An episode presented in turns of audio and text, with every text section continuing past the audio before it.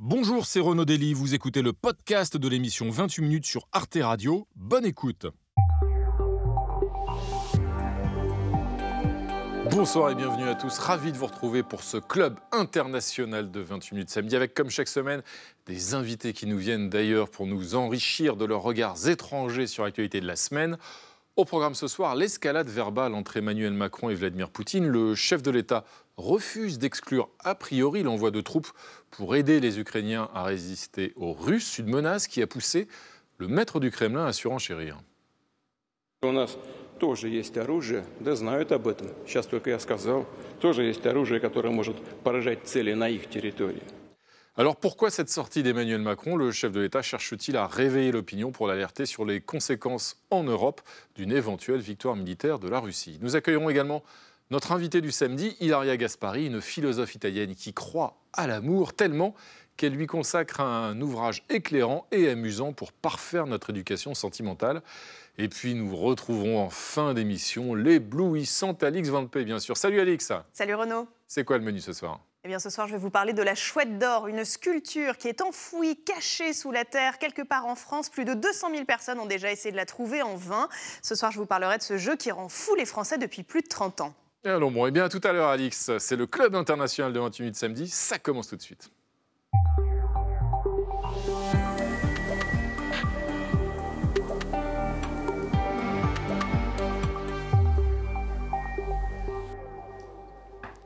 Non. Si. Valérie Brochard C'est moi. Toutes les semaines alors tout, tout, le temps. Quelle bonne nouvelle. Merci. Bienvenue à vous Valérie. Jean-Mathieu Eh Perrin. oui, hein, incroyable. Vous êtes inséparables tous les deux. Ah non, je ne sais pas ce qui se passe. Ah bah Bah oui. Voilà, C'est le samedi. C'est ça. Plaisir de vous accueillir. Et voici nos clubistes internationaux de ce soir à mes côtés, Hans Stark. Bonsoir Hans. Bienvenue à vous, euh, professeur de civilisation allemande à Sorbonne Université, conseiller pour les relations franco-allemandes à l'IFRI. Donc ville commune, bien sûr. Merci. Voilà, bienvenue. À côté, Aïchegoul, certes. Ça va Aïchegoul Très bien, Renaud. Ravi de vous retrouver, journaliste turco-américaine, enseignante à Sciences Po. Et puis au loin là-bas, j'aperçois Richard Verly. Va, Bonsoir. Et je n'enseigne pas à Sciences Po, désolé. Non, non, mais vous nous venez euh, des Alpes, hein, des- quasiment, non, vous êtes correspondant à Paris du quotidien suisse Blick, euh, rappelons-le. Et d'ailleurs, nous retrouvons un de vos compatriotes au pupitre. La diaspora suisse est représentée en nombre ce soir. Euh, bonsoir, Patrick Chapat. Bonsoir. Ravi de vous retrouver, Patrick, dessinateur, bien sûr, président de la fondation Freedom Cartoonist. On retrouve vos dessins, notamment dans La Tribune Dimanche, Le Canard Enchaîné, Temps, des titres allemands, américains comme Der Spiegel et le Boston Globe. Et je rappelle la parution aux éditions des Arènes de votre livre Fin de règne. Bienvenue à tous. Tout de suite, on va commencer, Valérie, par la première activité de la semaine. C'est la France qui s'apprête à inscrire l'IVG dans la Constitution. Ce sera lundi lors de la réunion des parlementaires en congrès. Absolument, Renaud. Le projet de loi qui veut inscrire à la- à l'article 34 de notre Constitution la liberté garantie à la femme d'avoir recours à une interruption euh, de grossesse a été euh, voté euh, conforme mercredi à la Chambre haute. Une adoption capitale pour le garde des Sceaux. Ce soir, le Sénat a écrit une nouvelle page du droit des femmes. Ce vote est, est historique. Nous serons le premier pays au monde à inscrire dans la Constitution cette euh, liberté pour les femmes de disposer de leur corps.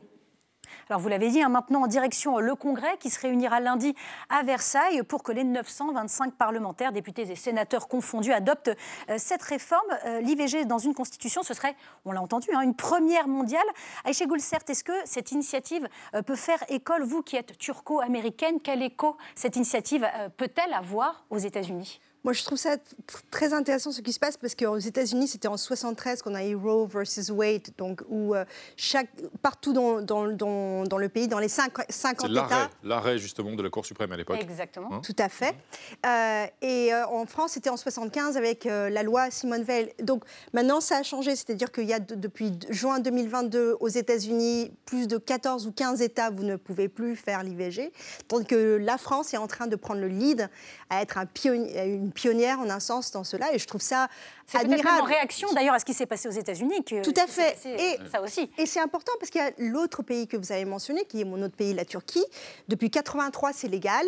l'IVG, mais de plus en plus, surtout avec le, gouvernement actuel qu'on a, qui pousse l'enveloppe de la religion de plus en plus, où la, place de la femme est agressée, même si c'est légal, de trouver des cliniques ou des médecins qui vont, qui vont accepter avoir accès à l'IVG est de plus en plus difficile. Donc moi, je dis chapeau. Hans Stark, qui a évidemment le regard américain, euh, Absolument. qui compte euh, au vu des, menaces hein, et de la remise en cause de l'avortement aux États-Unis depuis maintenant euh, effectivement un peu plus de deux ans. Et puis il y a la question européenne est-ce que cette prise de position de la France, elle peut faire école en Europe? Parce que même au sein de l'Europe, les législations sont différentes, les conditions sont différentes. est-ce que elles sont totalement différentes Si on prend par exemple deux, mhm. deux exemples aux Pays-Bas, les cliniques qui pratiquent de l'avortement peuvent afficher avec des enseignes le fait qu'ils pratiquent l'avortement. Ça, c'est interdit en Allemagne. Mmh. En Allemagne, on pratique l'avortement, mais on n'en fait pas la publicité, même pas dans les, dans les annuaires de téléphone, rien du tout. Ça veut dire que ça se fait euh, sans, sans qu'on le crie sur les toits. Et le fait de l'inscrire dans la Constitution, c'est évidemment faire une sorte de publicité malgré tout, et qui en même temps, me semble-t-il, être euh, peut-être aussi la preuve d'une certaine fragilité, car si on a besoin de l'inscrire dans la Constitution, cela peut-être veut dire peut-être qu'en cas de d'alternance politique que ça peut être menacé. Justement, c'est pour que ça ne soit pas menacé. Justement, Et donc, il faudrait peut-être que ce ne soit pas menacé sans, sans l'inscrire dans la Constitution, mm. tout simplement parce qu'il y a un consensus de la société. Mais Richard Verlier, là, on parle en effet euh, des Pays-Bas, on parle d'Allemagne, mais il y a des pays qui sont beaucoup plus durs, notamment par rapport aux droits des femmes. On pense euh, à la Pologne, où maintenant le gouvernement a changé, on pense à la Hongrie euh, également. Est-ce que là, le fait de l'inscrire dans la Constitution en France, c'est aussi un signe par rapport à ces gouvernements? Sans doute, et on va avoir un premier test, c'est les élections européennes du 9 juin, parce que la campagne de la part de ces pays-là, euh, de la part de tous les partis nationaux populistes, de droite dure, eh bien, elle va porter en partie là-dessus. Je pense que ça fera partie des thèmes, ça, vient, ça va venir comme un thème. Donc, comme le dit Hans, à la fois c'est un, très bon signe donné par la France, mais ça met ce sujet dans l'arène politique européenne, et on n'est pas tellement sûr de ce que ça va produire. Ça sera intéressant de le voir. Mmh. Pardon Oui, c'était, ça serait ce qui est surtout intéressant, c'est que ça donne à toutes ces minorités qui se sont battues, notamment en Pologne, pour le droit à l'avortement, ça donne vraiment un signe de confiance. Ça veut dire qu'à travers elles, c'est aussi ce combat qui est récompensé. Achille il y, a, il y a le droit, bien sûr, l'inscription dans la Constitution, puis il y a aussi les conditions d'exercice, de mise en œuvre de l'avortement, y compris en France d'ailleurs, c'est-à-dire le fait de pouvoir assurer concrètement euh, que les femmes puissent avoir accès à cette liberté moi, je diffère un petit peu de, de, mes confrères, c'est-à-dire que moi, je ne trouve pas que c'est une question de fragilité, que ça montre, ça montre le courage que peut porter la France et l'exemplarité que je pense dans l'Union européenne et dans le monde qu'on a aujourd'hui, mm. on en a besoin. C'est-à-dire que c'est quand même, on est en 2024, ça fait des décennies, 50 ans depuis Simone Veil, que l'on parle de votre corps, de mon corps, de ce que je peux décider de faire de mon corps ou de ma vie. Moi, j'aimerais bien passer à un autre débat, et surtout que ça soit voté par d'autres gens que des hommes. Et il y a eu des sénatrices françaises ces, ces dernières semaines qui ont été vraiment remarquables. Donc je pense que la France, avec cette loi, en tout cas en, passant, en, cette, en constitutionnalisant euh, cette, euh, cela, oui, Mélanie Vogel, par exemple, euh, sénatrice éco, écologiste, écologiste, a été remarquable. Et on a vu en même temps ce que vous disiez, en Star, que à la rigueur, les, derniers responsables politiques qui étaient réticents étaient à la traîne par rapport à une société qui, a, qui euh, plébiscitait, puisqu'il y avait plus de 85% des Français qui étaient favorables, selon les sondages, à cette inscription d'IVG dans la Constitution. Et donc, puisqu'ils sont favorables, mmh. pourquoi l'inscrire dans la Constitution Oh non, faut, faut, faut, arrêter On n'a pas le détricoter derrière, c'est surtout Si je peux me permettre, là c'est un peu... Plus fort, parce que mmh. tout ce qui est dans la Constitution peut être remis en question par la suite. Oui, mais là, on est venu au maximum. C'est-à-dire, attention, là, c'est-à-dire qu'on est en train de dire, euh, vous regardez plutôt derrière qu'à regarder en avant. Parce que mm. moi, je pense que le pas d'avant, mm. c'est à dire, comme a dit Richard Verlet, de dire à l'Union européenne, et ça, à l'échelle européenne, quand est-ce qu'on le fait? Un dessin euh, de Patrick Chapat. Oui, non, mais c'est un grand moment. Changement de la Constitution. Donc, on fait une petite révision maintenant, une mise à jour. Séparation des pouvoirs désormais. Nous avons bien entendu l'exécutif hein, dans les mains de l'Élysée. Nous avons le législatif au Parlement et puis, et puis, et puis le reproductif dans les mains. De eh ben voilà, c'est clair. Merci Patrick. Euh, avec vous Valérie, eh bien nous allons maintenant rendre visite à nos chers voisins européens. Et ce soir, eh ben, on prend le ferry On file à l'anglaise et on va chez le dentiste. Oui, oui, je voulais vous parler de Caroline Purset. Caroline Purset, elle a 63 ans, mais plus euh, toutes ses dents, la gencive inflammée et les molaires plus douloureuses que jamais début février.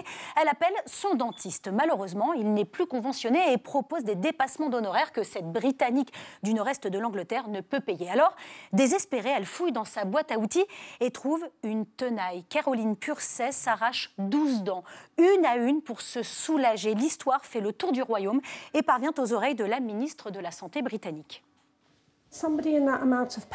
Quelqu'un dans un tel état de souffrance doit savoir qu'il peut se rendre aux urgences de son hôpital pour obtenir de l'aide, parce que cela ne doit pas arriver.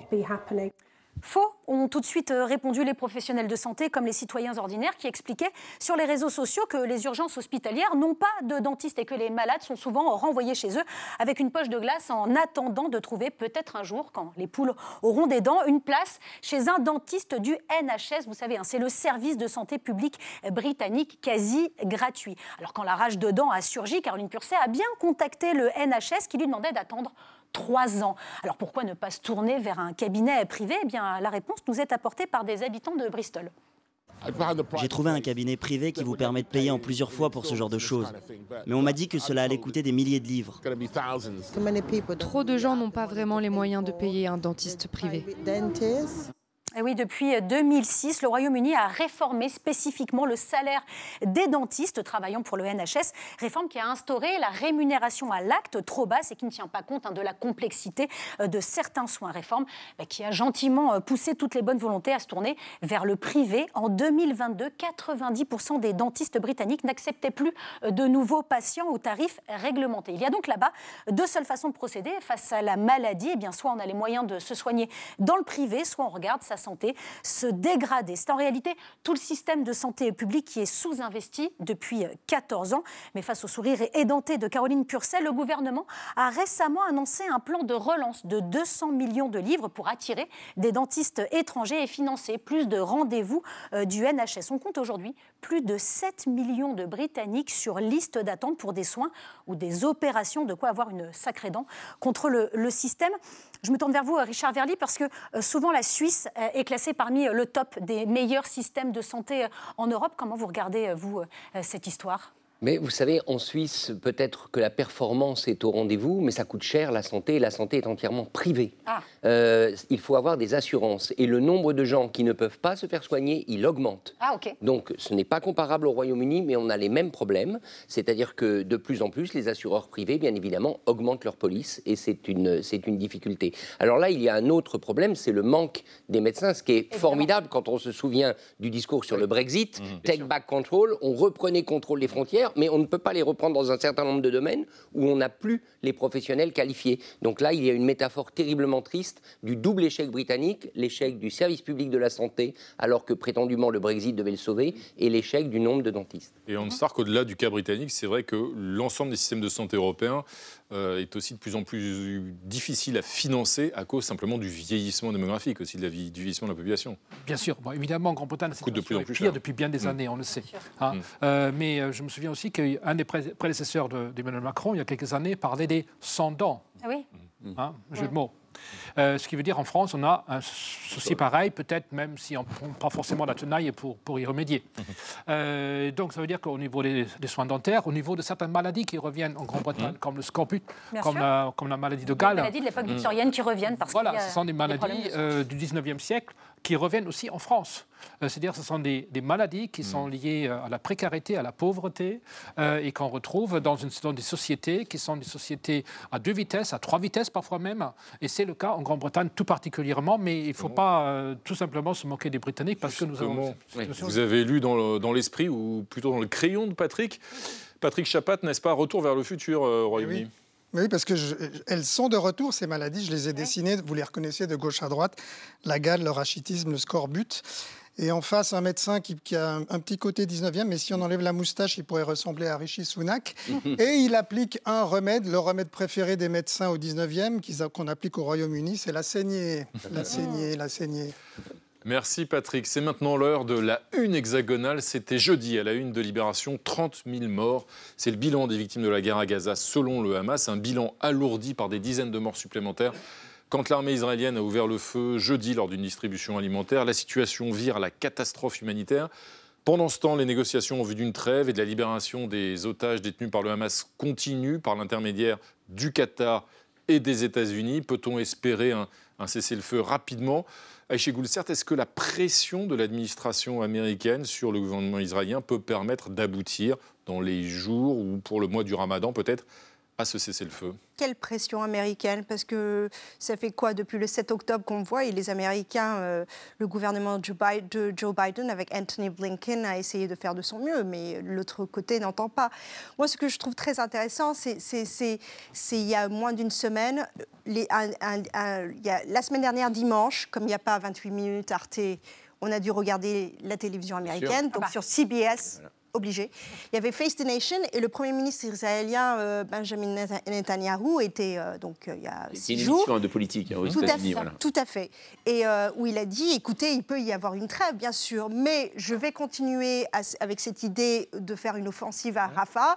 Mais en même temps, ce que Hamas demande est absolument inacceptable, c'est-à-dire que euh, je suis en train de dire qu'il y a quand même euh, une situation où même si les Américains parlent, il y a un chef de guerre, mmh. un chef d'État qui est en train de dire je, ne je, ne, je, continuerai comme c'est, même s'il y a une trêve. Et ça veut dire que des deux côtés, Richard Verly, euh, les deux puissances donc, qui servent d'intermédiaire n'arrivent pas à, jouer, à, peser sur leurs alliés, les États-Unis sur Israël et le Hamas, le Qatar pardon, sur le Hamas pour obtenir la, la libération des otages Il me semble quand même que le Qatar a plus de levier sur le Hamas aujourd'hui que les États-Unis n'en ont sur Israël. Mmh. Euh, mais en même temps, le Hamas refuse de libérer les 130 oui, otages qu'il mais euh, je pense que si euh, les États-Unis obtenaient davantage de résultats du côté d'Israël, le, Hamas, sans doute, c'est beaucoup plus difficile pour le Hamas de résister à des pressions parce que sans le soutien du Qatar, le Hamas est, complètement exsangue.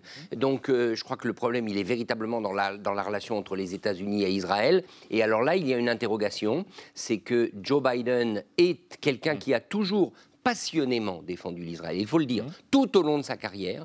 Et pour lui, c'est un calvaire absolu parce qu'il se rend compte que ceux qu'il a toujours défendus, aujourd'hui, refusent de l'écouter. Avec aussi un risque électoral. Voilà, absolument. Euh, si on l'a vu, en Stark, euh, justement, sur risque électoral, la primaire, euh, en effet, cette semaine où Joe Biden aurait, aurait, on ne sait pas, mais aurait, ben, n'aurait pas fait le plein auprès des électeurs démocrates, notamment de confession musulmane, en raison de son soutien à Israël. Il n'aura pas, peut-être pas suffisamment de voix du côté des Américains d'origine arabe en raison de son positionnement. Donc ce positionnement des dizaines, depuis des dizaines d'années en faveur d'Israël, qui est un positionnement traditionnel américain en faveur, euh, évidemment, de Tel Aviv, aujourd'hui, euh, bon, euh, aura des conséquences. au final en novembre. Voilà. Et on a très bien vu aussi dans, dans, un extrait d'entretien que, que qu'il y a eu en Israël à propos de la pression qu'ils peuvent mettre sur les Américains, qu'ils ont toute possibilité pour faire plier les Américains et qu'en réalité les Israéliens peuvent faire ce qu'ils veulent. Hmm. ils auront toujours, quoi qu'il arrive, Netanyahou l'a dit, on aura toujours le soutien des Américains, quoi qu'on fasse.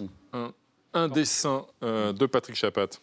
Oui, ben on a vu des scènes chaotiques et terribles un jeudi autour des, camions euh, de vivres. Alors, c'est toujours chaotique de faire la guerre au milieu de 2 millions de personnes, mais ce tankiste israélien, il y a eu des coups de feu, ça on le sait, il, a son explication. Merci Patrick. C'est l'heure maintenant de retrouver Olivier, Olivier Boucreux, pardon, notre DRH sévère mais juste. Chaque samedi, il prend soin de récompenser les mérites de son employé de la semaine. Ce soir, au lendemain des obsèques d'Alexei Navalny, mort en détention, il rend hommage à une autre figure de la résistance à Vladimir Poutine, l'opposant à la guerre en Ukraine, Oleg Orlov.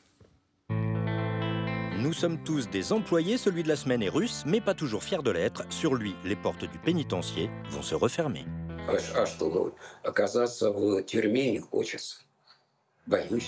Oleg Orlov, 70 ans, biologiste de formation, dissident et figure de la défense des droits humains dans son pays, un combat qu'il partage main dans la main avec sa femme Tatiana. Depuis le début de la guerre en Ukraine, sa voix pacifiste lui a déjà valu pas mal de menaces et une amende de 150 000 roubles, soit 1500 euros, pas cher payé, vu ce qu'il attend maintenant, deux ans et demi de prison dans une colonie pénitentiaire. Signe particulier, ne lâche rien. Sa pancarte, l'URSS de 1945, un pays qui a vaincu le fascisme, la Russie de 2022, un pays vaincu par le fascisme, a fait sensation, si on peut dire. Lors de son procès, Oleg Orlov a refusé de participer à sa propre défense, à l'image de dissidents soviétiques comme Solzhenitsyn, droit dans ses bottes et la tête dans son livre, il a passé les audiences à lire le procès kafkaïen. Père ingénieur, mère spécialiste de l'étude historique des textes, enfance à Moscou dans les années 50 et 60, le petit Oleg est issu d'une tradition familiale de contestation politique du communisme. 1979 déjà, il dénonçait l'invasion russe en Afghanistan en distribuant des tracts tout droit sortis d'une petite imprimante fabriquée maison. Puis ce fut l'époque mémoriale, organisation pour la mémoire des victimes de la répression soviétique, 30 ans de bons et loyaux services comme observateur en Moldavie, Asie centrale ou Tchétchénie, avant que l'ONG ne soit dissoute par le Kremlin en 2022 après l'obtention du prix Nobel de la paix. Hobby, la pêche et le dessin, deux passions qui lui apprennent la patience, comme dirait un psy à deux balles, un peu de douceur dans ce monde de brutes militariste. Et ce militarisme, nous et finalement, pourquoi lui? Parce qu'Alexei Navalny n'a plus son mot à dire, et comme il est écrit dans la Bible, un chien vivant vaut mieux qu'un lion mort. Merci Olivier Boucreux. Hans Stark, euh, est-ce qu'Oleg Orlov semble être effectivement la prochaine cible des opposants de Vladimir Poutine que le maître du Kremlin euh, envisage d'éliminer. On a vu aujourd'hui, euh, hier, pardon, les obsèques d'Alexei Navalny, euh, lors desquelles il y a eu plusieurs centaines de personnes hein, qui courageusement sont descendues dans la rue. malgré les risques, il y a eu au moins 45 interpellations quand même. Alors, vu l'âge, vu la personnalité, vu le symbole de M. Orlov, je ne peux pas m'imaginer qu'il va utiliser du Novichok pour l'éliminer. Euh, donc Orlov, c'est plutôt quelqu'un qui va beaucoup gêner, mais dans la mesure où c'est déjà une ancienne génération, c'est comme la mère de Navalny, mmh. euh, on l'éliminer, comme il a fait avec tous les opposants qu'il a eu jusqu'à maintenant, Poutine, on fera là, du coup, une icône, euh, un martyr. je peux plutôt m'imaginer qu'il va le faire taire d'une façon ou d'une autre, sans l'enterrer, mmh. donc sans le tuer.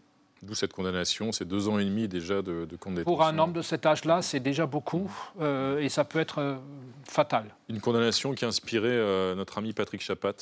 Oui, voilà, dans ces juges, il, faut lire sa déclaration finale, elle a été traduite par Mediapart.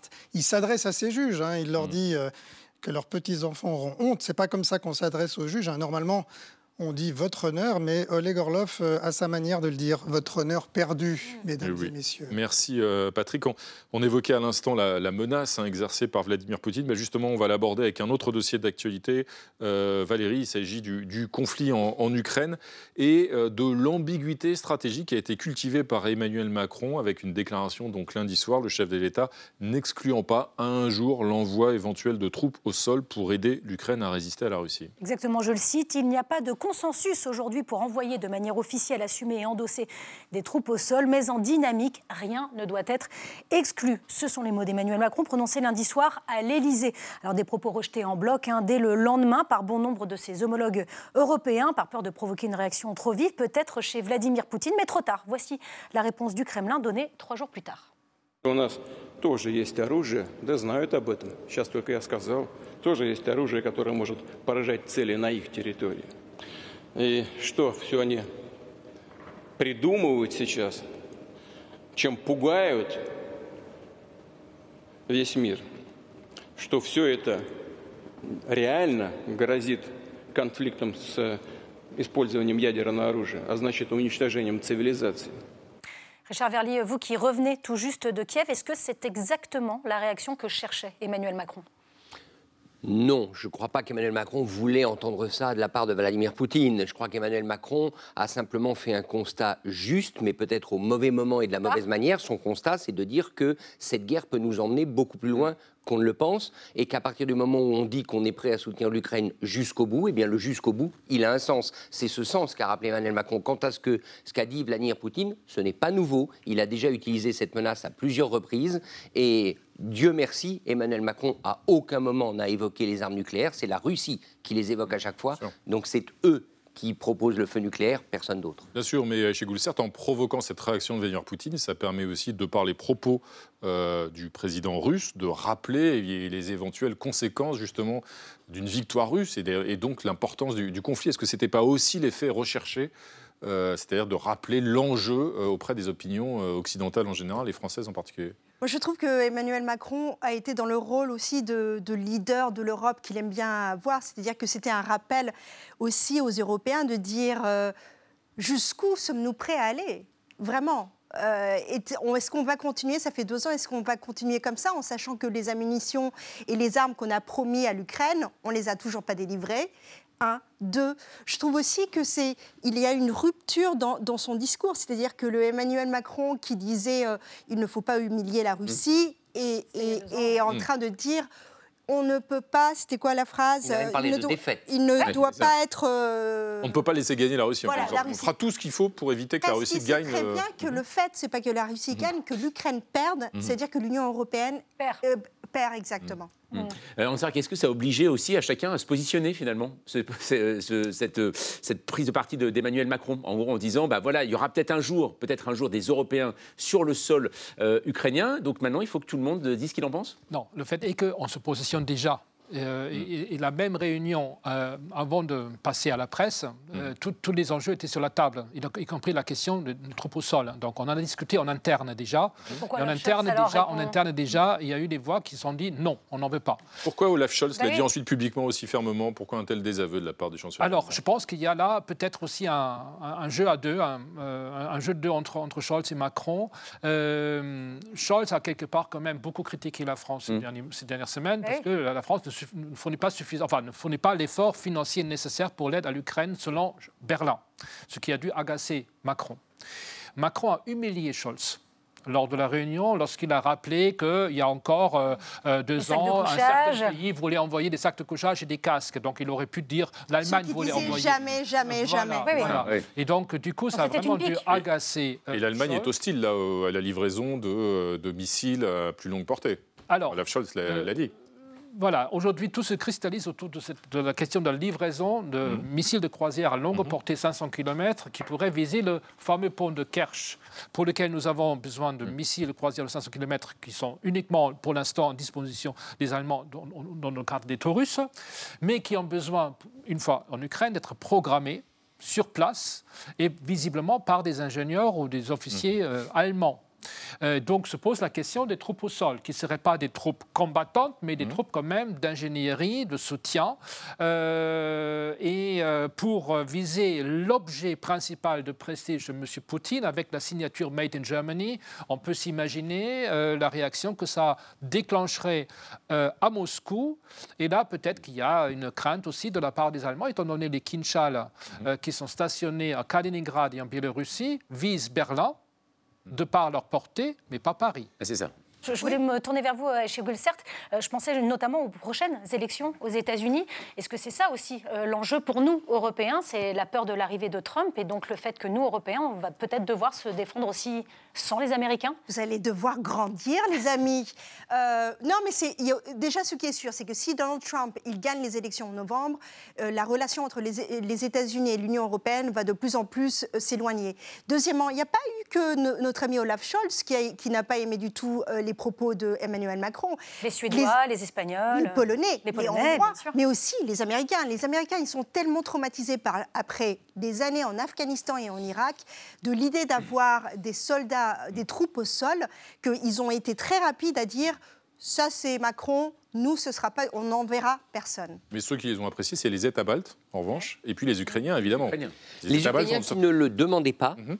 mais qui effectivement se réjouissent du fait que, euh, en, prononçant ces paroles, Emmanuel Macron confirme qu'il sera à leur côté. Après, ce qu'il faut bien voir, c'est que ces troupes au sol, euh, il y en a déjà. Et ça, mm. c'est un des éléments et une des conséquences des propos d'Emmanuel Macron. On a appris depuis qu'il y avait déjà sans doute des commandos britanniques, mm. peut-être des commandos français, sans doute des commandos américains, justement, qui sont là, entre autres, pour paramétrer les fameux missiles mm. dont parlait Hans, ce qui, encore une fois, renvoie vers l'Allemagne, parce que pour faire le saut décisif en termes de frappe, eh bien, il faudrait ces missiles Taurus. Donc, on attend Berlin. De toute façon, nous y sommes déjà. L'usine mm. Rheinmetall qui va fabriquer des chars va les fabriquer évidemment sur le sol ukrainien. Mm. Mm. Un dessin euh, de Patrick Chapat. Oui, je voulais dessiner Macron, martial, impérieux. Il persiste, Macron. Hein. Je suis prêt à envoyer des soldats en Ukraine sous un feu nourri, sauf qu'en ce moment, c'est plutôt le feu nourri de nos alliés. Merci Patrick. Euh, Jean-Mathieu Pernin, vous êtes décidément incorrigible. Vous avez encore passé toute la semaine à regarder la téloche et en plus la téloche des autres. Et cette semaine, vous avez regardé la télé allemande, et c'est même pas Arte. Eh oui, c'est fou, il existe d'autres chaînes euh, en Allemagne, figurez-vous. Euh, où d'un coup, d'ailleurs, j'ai regardé donc cette télévision allemande, où en pleine journée a surgi un spectre en provenance des années de plomb. Die Nachricht, die sich heute verbreitete, wirkte ein wenig wie aus der Zeit gefallen. Festnahme einer RAF-Terroristin. Fast wie ein Gespenst der Vergangenheit, das Erinnerungen weckt an die bleierne Zeit des Linksterrors, an politische Morde, Entführungen und Fahndungsplakate. Voilà, Daniel Laclette, 65 ans, a été arrêté hein, dans le quartier de Kreuzberg à Berlin sans opposer euh, de résistance depuis 30 ans la police hein, euh, de son pays était sur ses traces et elle figurait comme l'une des personnes les plus recherchées sur les listes d'Europol. Daniel Aclet, son nom alors n'est pas des plus connus, même euh, en Allemagne, hein.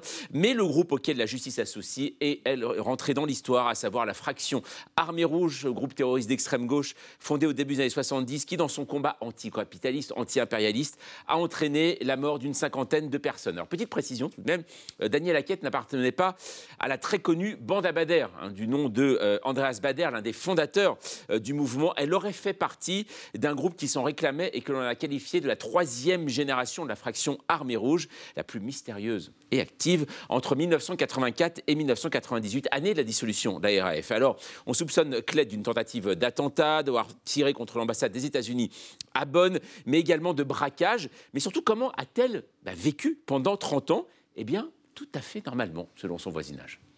Seit mehr als 20 Jahren hat Daniela Klette offenbar mit ihrem Freund hier in diesem Mehrfamilienhaus im fünften Stock gewohnt. Die Nachbarn beschreiben sie als extrem freundlich. Sie hatte einen Hund, sie ist mehrfach am Tag mit ihm spazieren gegangen. Und ein anderer Nachbar äh, erzählte uns, dass sie wohl Nachhilfeunterricht für Erwachsene und Jugendliche in Deutsch gegeben hat. Ansonsten schien sie hier ein komplett unauffälliges Leben geführt zu haben. Elle avait même un chien. Hein, voilà, ça c'est important. Donc Cyclette n'est pas l'amant la plus connue de la RAF. Son arrestation a donc replongé l'Allemagne dans les pesantes années 70 où un pays coupé en deux devait faire face à une vague de violence, à l'instar des Brigades Rouges en Italie ou plus tard en France, Action Directe. Une époque et un passage à l'acte qui fascine encore certains, et notamment à l'extrême gauche. Et quelques politiques n'ont pas hésité à réagir sur le sujet, comme la porte-parole des Verts au Parlement, Lamia Cador. Muss in der Tat, ist beschütz, schützenswert und muss beschützt werden und das natürlich gegen alle ihre Feinde. Und dazu gehört natürlich jegliche Form von Extremismus. Derzeit ist der Rechtsextremismus in der Tat die größte Bedrohung also auch was äh, das Personenpotenzial betrifft. Der Islamismus ist nicht minder gefährlich. Und ja, der Linksextremismus, ein wenig abgesetzt davon würde ich ihn schon nennen, ist nach wie vor ebenfalls eine Bedrohung für diese Demokratie. Alors pour être complet sur le sujet, hein, Renaud, puisque nous le sommes, beaucoup de questions restent toujours en suspens quand même. Que s'est-il passé dans la vie de cette femme pendant 30 ans? Une arme retrouvée dans son appartement prouve-t-il euh, qu'elle se sentait traquée. Et surtout, était-elle encore en contact avec euh, Ernst Volker Staub et Burkhard Gaverg, hein, ses complices présumés et membres de cette troisième fraction armée rouge, toujours recherchée Oui, cette semaine à la télévision allemande, on a pu se rendre compte d'une chose, c'est que les fantômes existent bel et bien. Euh, Hans Stark, comment ça a été justement, on l'a vu un peu perçu en Allemagne. Est-ce qu'on en parle encore ou pas de cette arrestation et est-ce qu'il y a une vraie émotion? Euh, Oui, il y a, moi je trouve qu'il y a une émotion à deux titres. Donc, premièrement, ça montre que, que finalement l'Allemagne n'est pas la Chine euh, et que c'est un pays très démocratique et donc il n'y a pas forcément partout des caméras et surtout la police n'utilise pas la reconnaissance faciale, n'est-ce pas? Donc elle est beaucoup plus cool de ce point de vue-là et donc par conséquent, quelqu'un comme cette euh, charmante dame peut passer à travers les gouttes étant donné que l'Allemagne n'est pas un état de surveillance. Hmm. Premier point. Peut-être qu'ils ont tort à certains égards. Euh, ensuite, cette charmante dame n'a pas seulement été très active dans les années 80, mais même dans les années 2015-2020, puisque euh, les fameux braquages. En 2016. Euh, voilà, mm. c'est 2016. Et en 2016, visiblement, ils ont mis le gros paquet, ils ont eu le gros paquet, ils ont eu l'auto avec un braquage de 1 million d'euros. Et par la mm. suite, ils ont fait des économies, donc ils n'ont pas récidivé, donc ils vivent chichement, ou en tout cas modestement. Mais cependant, je veux dire, tous les 10 ans, se prendre un million dans une banque, c'est peut-être pas forcément quelque chose qui va passer à l'as. Oui. Un dessin euh, de Patrick Chapat. Oui, mais ce qu'il a perdu, semble-t-il aussi, c'est qu'elle postait sur Facebook. Hein. Mm. Oui, Donc, et euh, des réseaux sociaux. Et quand on la voit, elle n'a pas tellement changé. Elle a, elle a, vieilli, mais on voit bien que c'est. elle, est là, elle est là, vous la reconnaissez. Mais quelle idée, lui dit le policier, de poster sur Facebook vos recettes de biscuits et de cocktails. Ah oui, c'est un indice, oui. Ah, c'est pas très mal. C'est bêta, oui. Merci Patrick. C'est maintenant l'heure d'accueillir notre invité du samedi, Ilaria Gaspari, une philosophe italienne. Bienvenue à vous. Et son truc à elle, c'est l'amour, hein, Hilaria Gaspari, l'amour avec un grand A. Votre thèse soutenue à la Sorbonne portait sur l'étude des passions au XVIIe siècle. Et vous publiez donc cet ouvrage, Raison et sentiment, prendre l'amour avec philosophie, c'est chez Plomb. C'est une sorte de conte philosophique pour démonter un certain nombre de lieux communs à coller à l'amour peaufiner en quelque sorte notre euh, éducation euh, sentimentale. Mais Hilaria Gaspari, si euh, la philosophie c'est l'amour de la sagesse, me semble-t-il, est-ce qu'on peut vraiment prendre l'amour avec philosophie, comme vous l'écrivez, puisque quand on est amoureux, a priori, on n'est pas sage, même pas sage du tout oui, alors je pense qu'on peut tout à fait le faire et que l'amour, c'était à ses débuts, au début de l'histoire de la philosophie, c'était un sujet philosophique. Mhm. C'était un sujet pour les poètes et pour les philosophes. Aujourd'hui, c'est un sujet pour, les, pour, la psychologie plutôt, mais je pense qu'il faut se tenir à cette forme de sagesse philosophique qui garde à l'amour comme une tension du désir qui nous constitue comme un être humain. Alors justement, votre, votre livre, c'est un, en quelque sorte, c'est un conte philosophique, hein. vous dites un peu inspiré des contes philosophiques du XVIIIe siècle, euh, dans lequel on, retrouve dans ce conte une jeune libraire qui est empêtrée dans une histoire d'amour un peu compliquée, et que pour trouver sa voie, euh, justement, pour s'y retrouver en quelque sorte, eh bien, elle noue un dialogue avec la philosophie, justement. C'est-à-dire que la philosophie, ça peut l'aider à euh, comprendre l'amour, à surmonter les, les, difficultés liées à l'amour. Ça sert à quoi dans ce cadre-là, la philosophie? Oui, voilà, euh, j'avais un peu cette fascination pour les contes philosophiques du XVIIIe siècle, parce que c'était vraiment des, histoires, en vrai, des, mmh. petits romans, mais où on apprenait aussi des choses, on comprenait aussi des choses. Alors j'ai pensé de faire une allégorie de la philosophie, qui est une éternelle fille qui a été habituée dans sa jeunesse à parler d'amour, et maintenant personne ne lui parle d'amour. Donc mmh. elle est très contente d'avoir quelqu'un qui lui parle d'amour, et elle aide à voir avec les mots des grands philosophes mhm. euh, certains équilibres, certaines tensions qui regardent l'amour. La souffrance, par exemple. Est-ce que l'amour, est-ce que l'amour, ça fait forcément souffrir? Non, je pense que non, mais c'est vrai qu'apparemment, on a des, mhm. épreuves très pragmatiques que, parfois on souffre beaucoup. Mais alors, quel philosophe il faut suivre aujourd'hui pour justement ne pas mhm. souffrir? Alors, je pense euh, surtout Spinoza. Très bien. C'est, mon, euh, Pourquoi Spinoza? Oui, c'est vrai. C'est, les, passions tristes. C'est votre auteur de référence. C'est les passions tristes, mais c'est aussi les affects qui nous remplissent des joies. Et il donne une définition de l'amour que je pense euh, peut nous guider euh, pour moins souffrir dans l'amour. Mm. Euh, c'est-à-dire l'idée que l'amour, c'est une joie, c'est une forme de perfection majeure, c'est-à-dire qu'on existe plus intensément dès qu'on est amoureux. Et on est amoureux de quelque chose, une cause externelle, il dit. Donc quelque chose, quelqu'un qui est hors de nous et qu'on voit comme une personne. Mm. Et donc, on a, on a un consentement au fait qu'il y a une distance entre nous et l'autre. Donc, on les voit pas comme une possession, mais comme quelqu'un auquel, euh, mm. laquelle euh, on peut tendre. Mais est-ce que Spinoza, c'est mieux que Tinder ou pas je ne sais pas, euh, on pourrait faire une expérience d'appliquer ah les, les définitions spinoziennes des affaires à Tinder. C'est une idée pour mon prochain livre coécrit. Et, et, Blaise Pascal aussi. Alors voilà, parce que c'est vrai que Blaise Pascal a écrit cette fameuse phrase hein, Le cœur a ses raisons que la raison ignore. Est-ce que, ça, est que ça marche encore finalement par rapport à ce que vous dites? Parce qu'on voit bien que ce sont deux choses presque irréconciliables. Alors, je pense que euh, oui, on peut, avec notre raison, voir les raisons du cœur et respecter les raisons du cœur. Et ça, c'est quelque chose sur laquelle Spinoza est très clair, euh, qu'on a une voie affective euh, pour connaître aussi la réalité. Et donc, je pense qu'il faut faire confiance à son cœur et à ses lois, et ne pas essayer de les forcer dans une idée euh, régulatrice euh, et, très raisonnable, mais aussi ne pas être complètement irrationnel. Donc une médiation. À travers ce conte philosophique aussi, de façon imagée, vous essayez de répondre à un certain nombre de questions qu'on se pose tous autour de, de l'amour, évidemment, notamment est-ce que l'amour est forcément exclusif? Est-ce que, par exemple, la fidélité, c'est si important que ça? Bah, moi, je pense que non. Euh...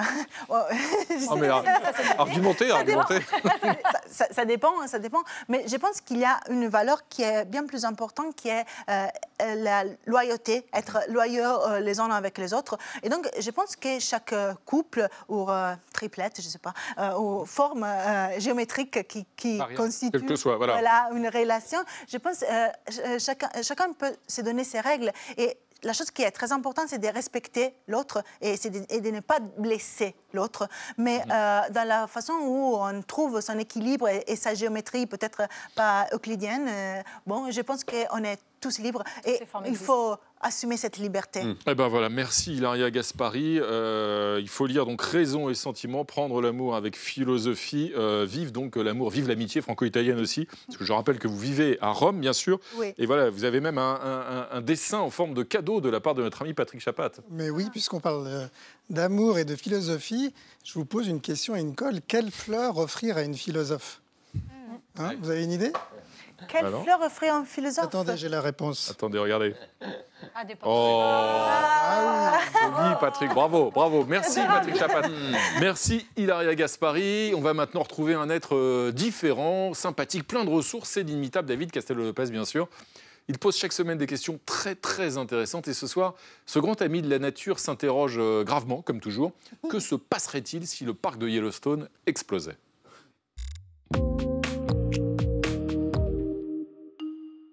Que se passerait-il si Yellowstone explosait? Yellowstone, ça veut dire pierre jaune en anglais, mais c'est surtout le nom du plus ancien parc national du monde occidental, le Yellowstone National Park. Mon accent anglais est parfait. À Yellowstone, il y a plein de choses hyper jolies à voir. Des élans, des ours et surtout des espèces de colonnes d'eau chaude qui jaillissent des entrailles de la Terre et qu'on appelle des geysers.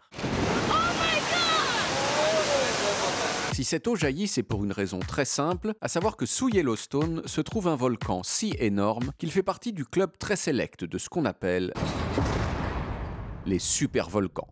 Le problème avec les volcans, c'est qu'ils peuvent exploser. Alors pour Yellowstone, la probabilité est très faible, mais elle n'est pas inexistante, et cela donne donc envie de savoir que se passerait-il si c'était le cas.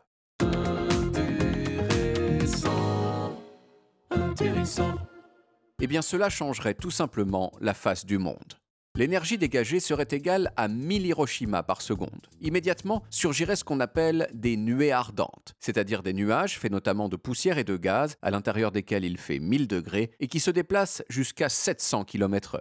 Dans un rayon de 150 km autour de Yellowstone, ces nuées ardentes détruiraient absolument. Deuxièmement, des montagnes de cendres seraient éjectées et recouvriraient à peu près tous les États-Unis. La ville de Salt Lake City, par exemple, qui se trouve à 400 km de Yellowstone, recevrait une couche de cendres d'une trentaine de centimètres. Assez pour faire s'écrouler beaucoup de bâtiments. Le trafic aérien et les communications électroniques seraient interrompus, l'eau serait polluée, l'Amérique en somme serait paralysée. Pire encore, le monde entier vivrait ce qu'on appelle un hiver volcanique. Les particules éjectées du volcan filtreraient le soleil partout sur la Terre, et la température du globe chuterait donc de 3 à 5 degrés, ce qui tuerait beaucoup de cultures agricoles et provoquerait donc des famines massives. Conclusion, espérons que Yellowstone n'explose jamais. Intéressant. Espérons en effet, c'était très intéressant. Merci David Cassel-Lopez. Bonsoir Alix Van Bonsoir Renaud. Ravi de vous retrouver. Vous nous racontez ce soir, Alix, l'histoire d'une chouette qui rend fou les Français depuis plus de 30 ans. Et oui, ce soir, je vous emmène sur la trace de la chouette d'or. Alors dit comme ça, on dirait le titre d'un Tintin ou d'un Indiana Jones, mais pas du tout. Ce n'est pas de la fiction. Dans ce livre, qui est sorti en 1993, l'auteur Max Valentin explique qu'il a caché quelque part en France qu'il a enfoui dans le sol une sculpture qui représente une chouette en bronze et il attend que quelqu'un la retrouve. Donc voilà le point de départ de la plus longue chasse au trésor du monde. Donc ce petit bouquin de 11 énigmes qui a été actualisé depuis et qui guide les joueurs vers la cachette de la chouette grâce à des énigmes faites de peintures cryptiques ou alors de petits bouts de texte comme celui-ci que je vais vous lire. Quant à Carusburg, tu auras Albion dans le dos, cherche l'ouverture qui révèle la lumière céleste tout de suite, c'est plus clair. Oui, Évidemment, c'est limpide. Toute personne qui déterrera la chouette pourra ensuite l'échanger contre la statuette originale, qui est faite de diamants et d'or et qui vaut plus de 200 000 euros. Sauf que, eh bien, en plus de 30 ans, plus de 200 000 chouetteurs acharnés ne l'ont pas trouvé. Personne n'a jamais trouvé cette chouette. Récemment, leurs chemins ont convergé vers le rocher du Dabo, en Moselle, que voici, très beau rocher, un bloc rocheux surplombé d'une chapelle. Donc avec leurs pelles, leurs détecteurs de métaux, ils ont creusé, creusé en espérant toucher le butin en vain. Donc avec le temps, eh bien certains ont jeté l'éponge, qu'on ne leur parle plus jamais de cette chouette de malheur ni de son inventeur, Max Valentin qui est décédé en 2009. Certains le soupçonnent même d'avoir donné de fausses pistes pour les induire en erreur, il aurait essayé de les arnaquer, mais d'autres gardent espoir. Selon le Figaro, dernièrement les recherches ont repris de plus belle, surtout depuis qu'en 2021, Michel Baker, l'artiste qui a fait donc cette chouette et ami de feu Max Valentin, a constaté la présence de la chouette dans sa cachette, le tout sous contrôle d'huissier. Donc seule certitude, la chouette attend toujours d'être trouvée et le reste n'est que supposition. Les vétérans vous diront que plus vous avancez dans l'énigme, plus vous êtes perdu. Ils vous diront aussi que les petits novices euh, se sentent pousser des ailes au début. Ils se disent bon, ben, en quelques mois, c'est bon, l'affaire sera pliée. Pas du tout. Et puis, euh, souvent, ils déchantent et viennent alors les nuits blanches que tous les chouetteurs connaissent très très bien. Donc, certains fanatiques se demandent aujourd'hui s'ils ne devraient pas s'unir entre chouetteurs pour Mmh. retrouver la fameuse chouette Mmh. ou alors faire appel à des adolescents. Car après tout, même un jeune de 15 ans pourrait trouver cette chouette, disait Max Valentin.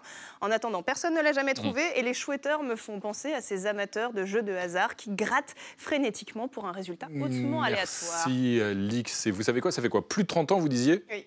Eh ben, votre chouette, Patrick Chapat, il l'a trouvé. Oui, oui, oui, oui. Enfin, pas moi, mais on se réjouit du jour où quelqu'un, après avoir euh, ruiné son mariage, perdu ses amis, euh, etc., Voilà. hein, et, son, reste son job, va enfin trouver ce truc et va crier, euh, va lancer le cri libérateur dans la nuit. Oh là Bravo Patrick, merci à vous. Merci à tous mes amis. On se retrouve lundi à 20h05 et on va se quitter en musique. Bah tiens, avec un clin d'œil à notre invité du samedi, Ilaria Gaspari, cette philosophe italienne qui est venue partager avec nous tout à l'heure un, un filtre d'amour. Quand on parle d'Italie et d'amour, forcément,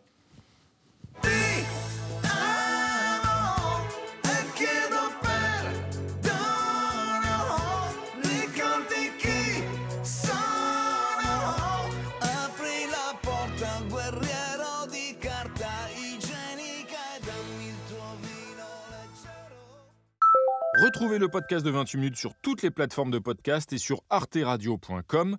Et pour soutenir l'émission, abonnez-vous, commentez, critiquez, mettez des étoiles et partagez le podcast avec vos proches.